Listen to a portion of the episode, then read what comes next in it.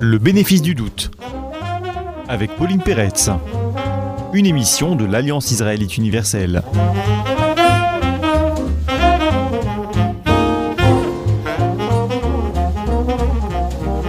Bonjour à tous, bienvenue au bénéfice du doute. Aujourd'hui, culture et identité nationale. Il est difficile aujourd'hui en France de réfléchir à ce qu'est notre identité commune sans se référer à la culture française, qu'on l'entende d'ailleurs comme haute culture ou comme ensemble des pratiques, modes de vie, conceptions relatives à un groupe. Pourquoi, en France, culture et identité sont-elles à ce point liées et depuis quand? On a tendance à penser que l'expression identité nationale est apparue lors de la campagne présidentielle de 2007, notamment dans les discours euh, du candidat Sarkozy.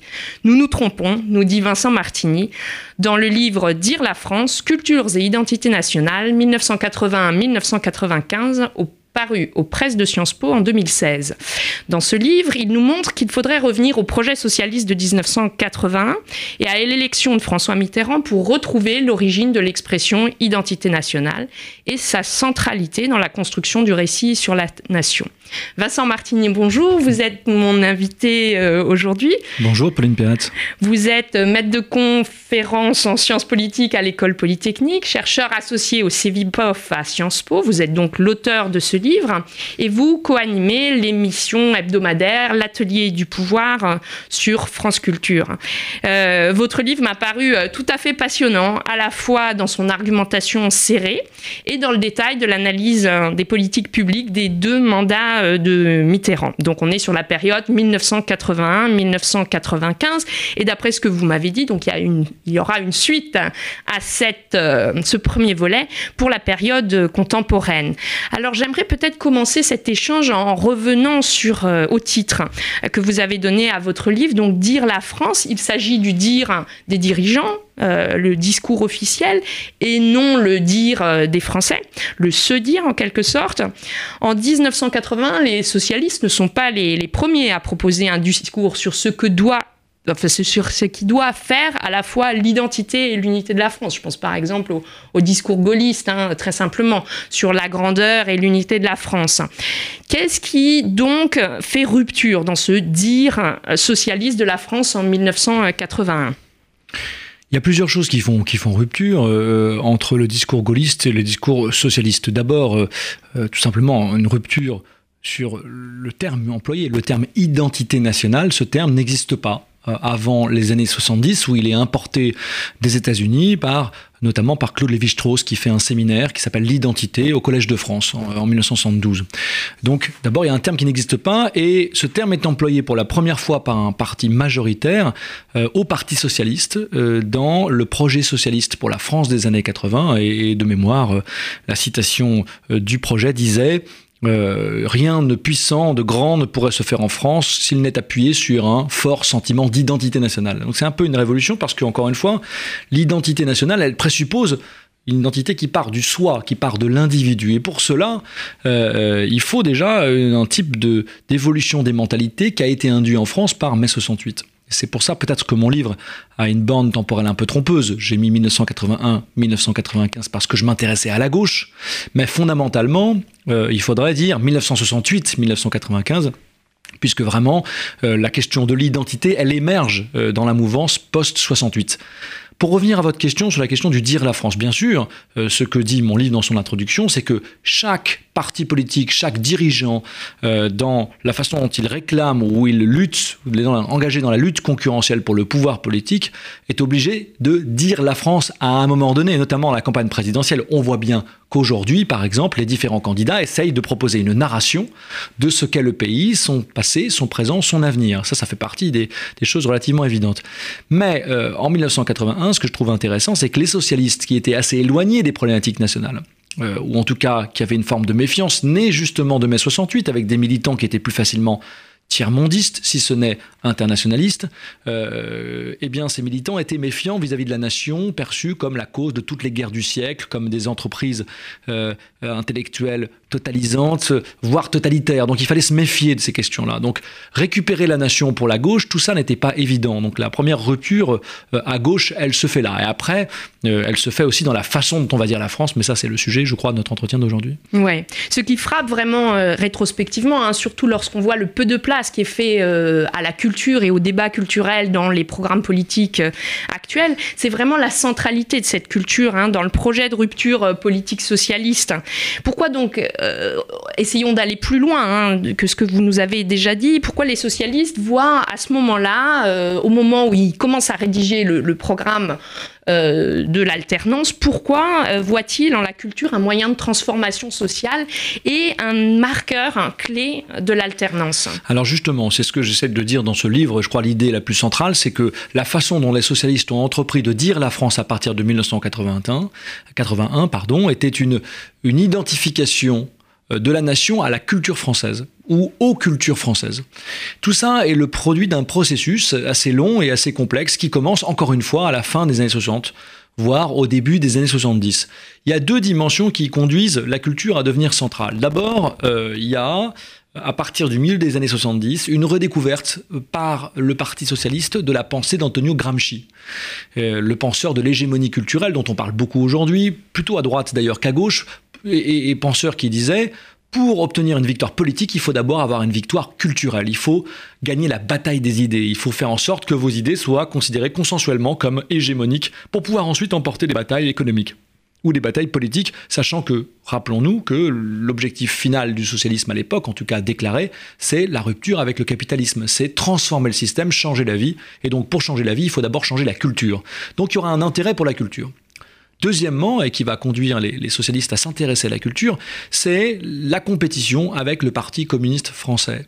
On sait que l'échec de l'union de la gauche à la fin des années 70 euh, a mené donc à la chute du programme commun, et que les socialistes et les communistes rentrent dans une compétition pour savoir qui aura la, primeur du vote des militants de gauche lors de l'élection d'avril et de mai 1981. Et donc dans cette compétition, il s'agit pour le Parti socialiste de subtiliser l'étiquette de parti des artistes mmh. au Parti communiste. On se souvient bien sûr que de nombreux artistes depuis les années 30 s'étaient engagés auprès des communistes. Et donc on voit une migration progressive dans les années 70 euh, des artistes, ce qu'on appelle à l'époque les créateurs euh, du Parti communiste, vers le Parti Donc tout ça va, contribuer aussi à faire de la culture un, enjeu euh, tout à fait important euh, qui permet donc aux socialistes d'inventer une façon assez originale aussi, tout simplement, euh, de dire la France. Oui. On voit d'ailleurs dans votre livre que cette centralité euh, de la culture, elle va de pair avec une extension de la conception de, euh, de la culture. Vous avez dit euh, l'importance qu'avait joué le cours de, de Lévi-Strauss hein, au Collège de France sur ce thème de,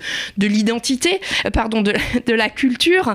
Comment donc se produit l'entrée de cette nouvelle conception de la culture dans le champ politique et quel va être finalement son, son avenir? Alors, l'origine de cette évolution, on peut la retrouver sur le champ intellectuel avec, encore une fois, Claude Lévi-Strauss, euh, notamment ses réflexions sur race et histoire ou race et culture. Que nous dit Lévi-Strauss après la Seconde Guerre mondiale pour éviter que puisse se, renouveler euh, une, terrible euh, aventure comme ce qu'a représenté l'Holocauste, le génocide? Eh bien, il faut une fois pour toutes délégitimer l'idée de racisme.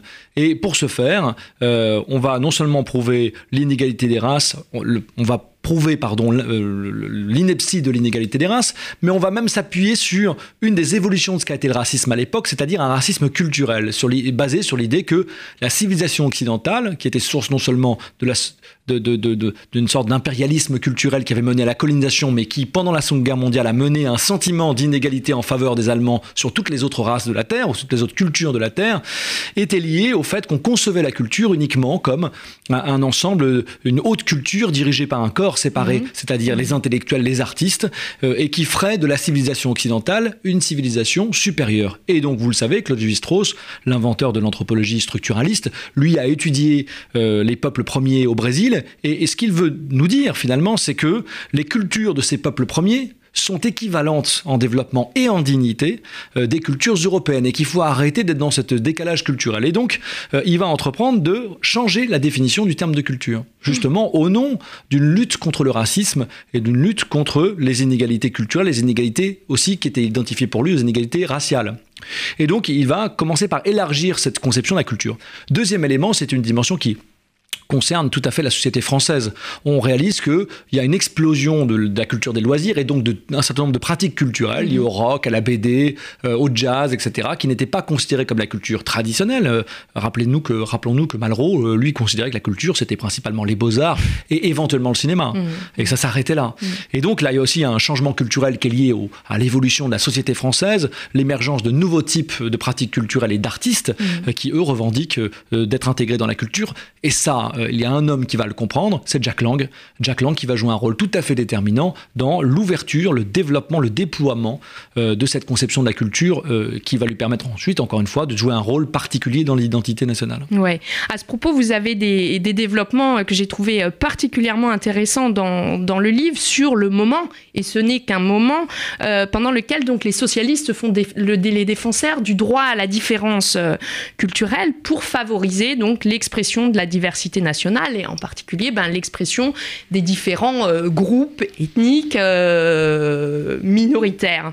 Alors comment est-ce qu'à ce, moment-là, le droit à la différence, ou autrement dit ben, finalement la pluralité des récits, va être compatible ou va être considéré comme compatible alors qu'elle ne l'est plus aujourd'hui avec euh, l'unité nationale? Alors d'abord il faut comprendre comment est-ce que le droit à la différence s'est mis à parler de culture, parce que tout d'un coup il faut qu'on, pour nos auditeurs, qu'on puisse comprendre un peu comment ces deux liens se mm. font. Euh, quand on parle de la culture, vous l'avez compris, grâce à la Strauss, grâce aussi à la transformation de la société française, les socialistes nous disent on ne parle pas que de culture au sens des artistes, on parle de la façon dont on conçoit la France. Et les socialistes, à partir de 81, défendent l'identité nationale, mais ils défendent aussi les identités particulières, parce qu'ils s'intéressent aux cultures minoritaires, et donc ils souhaitent proposer euh, une conception de l'identité nationale qui ferait combiner à la fois le patriotisme du vieux parti de Jean Jaurès, hein, cette idée qu'il faut rester attaché à la France, à l'idée de la France, mais de l'autre aussi, euh, comme compensation pour éviter l'accusation de nationalisme, eh bien on va présenter la France comme une mosaïque multiculturelle, euh, faite de différentes cultures régionales, de ce qu'on appelle les minorités nationales, les juifs, les arméniens, les tziganes, et puis enfin les cultures immigrées. Dans un contexte, en 81, rappelons-nous, qui est le contexte de la dernière élection présidentielle dans laquelle l'immigration n'est pas un enjeu politique. Donc il n'y a pas d'un très gros enjeu sur ces questions-là. C'est pour ça d'ailleurs que la droite ne verra pas vraiment venir ce thème euh, à gauche, euh, ce thème du droit à la différence. Alors, ce thème du droit à la différence, il est déjà proposé dès les élections de 1974. Hein, et il faut favoriser le droit à la différence, euh, nous dit François Mitterrand en 1974. Mais à l'époque, ce droit à la différence n'est pas très bien défini. Il concerne surtout les identités et les cultures régionales. L'objectif est de lutter contre le jacobinisme jugé excessif euh, de la République française et de pouvoir faire une place à des identités qui revendiquent euh, la reconnaissance de leur diversité sans forcément accepter leur partition. Parce que là, il y a toujours une dimension stratégique, comme toujours en politique, c'est-à-dire que les socialistes euh, laissent s'exprimer les cultures pour éviter les partitions politiques. Il n'est pas question de reconnaître au mouvement régionaliste un, quelconque droit de sécession politique. C'est pour ça qu'on va reconnaître leur culture. Et donc à partir de 81, on va avoir donc une politique qui va être de, trois, trois axes d'une certaine manière. Le premier axe qui est l'axe de la promotion des minorités ou des cultures régionales, qui sera le pendant culturel de la décentralisation, premièrement. Deuxièmement, une politique qui va reconnaître les cultures des fameuses minorités nationales, les juifs, les arméniens, les tziganes dont je parlais tout à l'heure. Alors ça, c'est les promotions justement des cultures, euh, de la reconnaissance, euh, par exemple de l'apprentissage de l'hébreu en France, euh, ça va être, ou de l'arménien, ça va être tout simplement des reconnaissances symboliques, hein, essentiellement symboliques. Il n'y a pas eu de politique très pratique, il n'y a pas eu beaucoup de politique publique qui a été mise en œuvre à cette époque-là sur ces questions-là. Et puis, troisième élément, le plus important et surtout le plus contesté par la suite, c'est le fait de dire aux cultures immigrées, vous vous devez euh, valoriser vos différences parce que c'est seulement quand un individu se sent bien dans son identité, quand il se sent reconnu, respecté dans son identité, qu'il va pouvoir ensuite s'intégrer ou s'insérer dans la société française et faire de la France une, France qui aura peut-être un certain nombre de communautés, mais des communautés harmonieuses en dialogue et qui vont bien sûr dialoguer avec la culture nationale qui sera euh, une culture de réconciliation. Hmm. Ce qui est très intéressant, c'est que vous montrez que ce droit à la différence, il a un prolongement international, un versant international qui vient venir justifier la résistance à l'impérialisme culturel américain. Et autant ce second droit hein, à la différence, ce, droit, international ou internationalisé à la différence va perdurer jusqu'à aujourd'hui, hein, va constituer toujours le, cœur de la défense euh, de l'exception euh, culturelle, autant euh, le droit à la différence au niveau national des minorités, lui, va être très rapidement oublié. Alors c'est là où il y a un véritable tournant dans les années 80 qui annonce ce que sera le débat sur l'identité nationale que vous rappeliez dans votre introduction, euh, le débat de Nicolas Sarkozy en 2007. Ce tournant, il est le suivant. À partir des années 83-84 émerge un nouveau parti politique, vous le savez, le Front National, euh, aux élections euh, municipales de septembre, mars et septembre 83 et aux élections européennes de juin 84. Un parti qui fait de la xénophobie et de la lutte contre l'immigration, mais aussi de toute forme de reconnaissance des différences, un cheval de bataille. Hein, la lutte contre le droit à la différence, au nom du patriotisme national, d'une organiciste de la nation. Bon.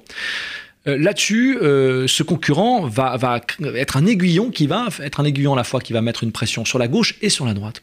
Sur la gauche, on va voir une forme de mobilisation inverse autour de l'antiracisme qui va essayer de résister dans un premier temps euh, à cette tentative de subversion du droit à la différence par ce nationalisme intégral.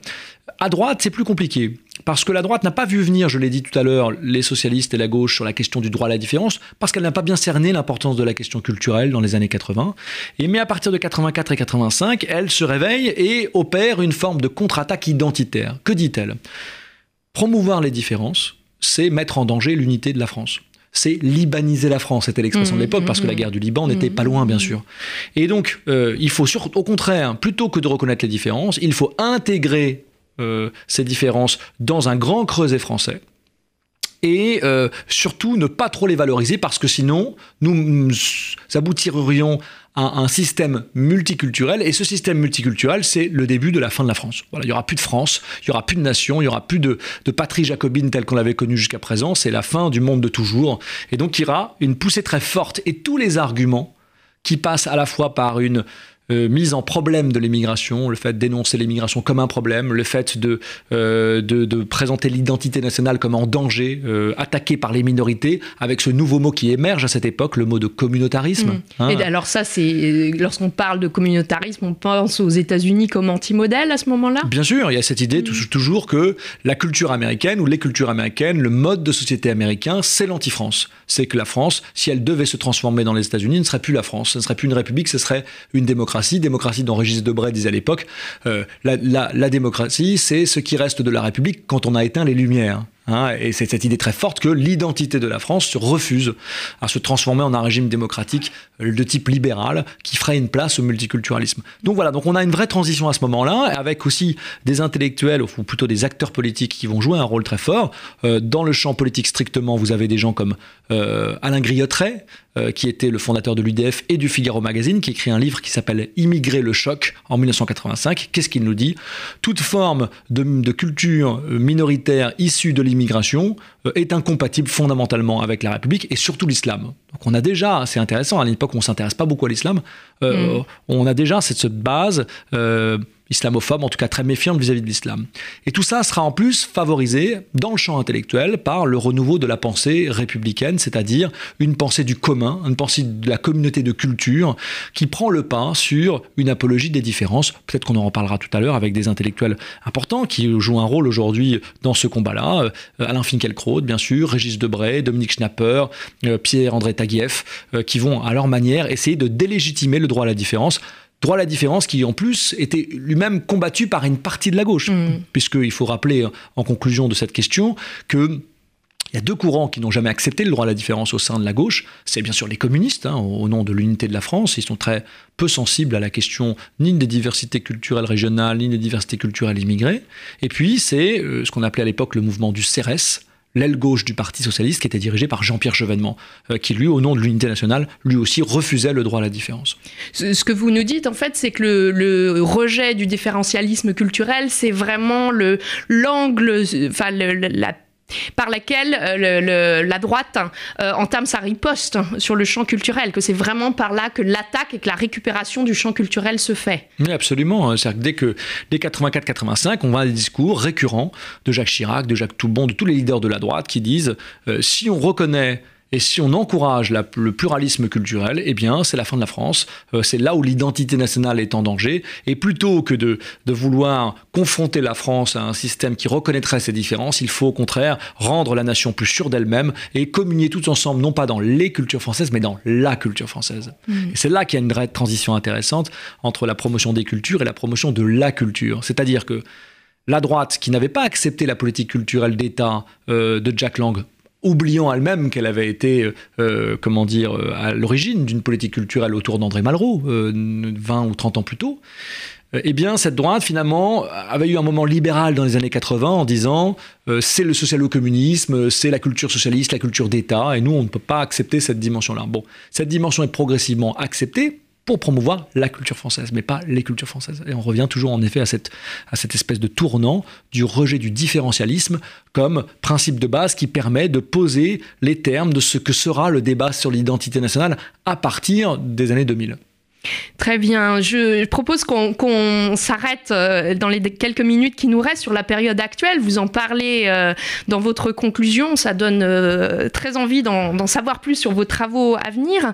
Vous, vous montrez que le, récit unificateur ne peut plus fonctionner aujourd'hui. J'aimerais peut-être en guise de conclusion qu'on réfléchisse aux raisons pour lesquelles ce, ce récit unificateur ne peut plus fonctionner. Alors, est-ce dû à l'individualisation des pratiques, au bricolage identitaire qui deviendrait possible grâce aux nouveaux médias Quels sont les, éléments de réponse que vous pouvez nous donner dans ces dernières minutes qui nous restent, Vincent Martini? Je dirais qu'il y, a une chose très importante, c'est-à-dire que on est passé d'une période que Pierre Nora a très bien décrite, la période qui va de l'histoire à la mémoire. Hein. Euh, vous avez d'un côté la grande histoire qui laisse la place à, une série de mémoires, partagées ou pas partagées d'ailleurs, des fois conflictuelles. On l'a encore vu suite aux propos d'Emmanuel Macron sur la guerre d'Algérie. On voit bien que ce sont des mémoires euh, douloureuses, souvent, des identités meurtrières, nous dirait Amin Malouf. Euh, et ce que nous dit Pierre Nora, qui me semble-t-il est très important, c'est que il y a l'accès au récit national d'une série d'acteurs qui n'y avaient pas accès jusqu'à présent. C'est-à-dire qu'avant, le récit national était décidé par le haut, par les élites politiques, avec le soutien d'un certain nombre d'intellectuels organiques qui s'accordaient sur un certain nombre de récits. Il me semble que ce que j'ai raconté dans Dire la France, ce livre, c'est la dernière tentative à peu près réussie d'imposition d'une forme de récit national. Par le haut. Par le haut. Par, le, pouvoir. Par le haut, bien sûr, par le pouvoir. Mm. Euh, aujourd'hui, euh, en déplaise à gauche et à droite, nous sommes entrés dans une ère démocratique de compétition des mémoires, euh, de compétition de plusieurs types d'acteurs qui revendiquent, eux, leur part au grand récit national. Et donc, euh, certes, il y a une double lutte, une lutte qui est entre les grandes familles politiques, toujours pour dire voilà ce qu'est la France de, toujours, mais on sent bien que cette, cet exposé est de plus en plus artificiel. Personne ne croit vraiment que Marine Le Pen, François Fillon, Benoît Hamon, Jean-Luc Mélenchon ont le monopole pour expliquer ce qu'est la France, qu'a été son passé, son présent et ce que sera son avenir. On voit bien que ces récits sont un peu rabougris par rapport à la complexité euh, des identités françaises. Euh, et donc, on voit par ailleurs, dans un deuxième temps, et c'est mon deuxième mouvement, qu'il y a toute une série d'entrepreneurs identitaires euh, qui appartiennent à des associations, qui appartiennent à des associations communautaires. Hein, euh, euh, ils peuvent être juifs, ils peuvent être musulmans, ils peuvent être de toutes sortes de confessions, à la fois religieuses et d'appartenance identitaire et culturelle, qui revendiquent de participer à l'écriture du grand récit national. Et ça, ça rend très difficile un récit consensuel, de ce fait, puisque vous avez une très grande multiplicité d'acteurs qui revendiquent d'avoir une, une voix. Donc nous sommes dans une ère qui, me semble-t-il, à la fois une ère d'instabilité, une ère parfois inquiétante parce que euh, justement une partie de la population, une partie de l'opinion publique est nostalgique hmm. de cette époque où on avait un grand récit, tout le monde était d'accord pour dire la France est ci, c'est ça, euh, pour entrer dans une nouvelle ère, une ère du dissensus une ère de la conflictualité, mais cette conflictualité, il faut se rappeler que c'est l'essence même de la conflictualité démocratique. Que la démocratie, c'est justement accepter la frustration de ne pas avoir d'explication toute faite, c'est accepter le fait que nous ayons des désaccords, mais que pourtant ces désaccords soient tranchés de manière temporaire, notamment et pas seulement par les élections. Merci beaucoup euh, Vincent Martini. Ce sera le, mot de la fin pour aujourd'hui. Je vous je rappelle à nos auditeurs donc le titre de votre livre tout à fait passionnant, Dire la France, cultures et identités nationales 1981-1995 aux presses de Sciences Po. Merci beaucoup. Merci à vous. C'était le bénéfice du doute, une émission de l'Alliance israélite universelle.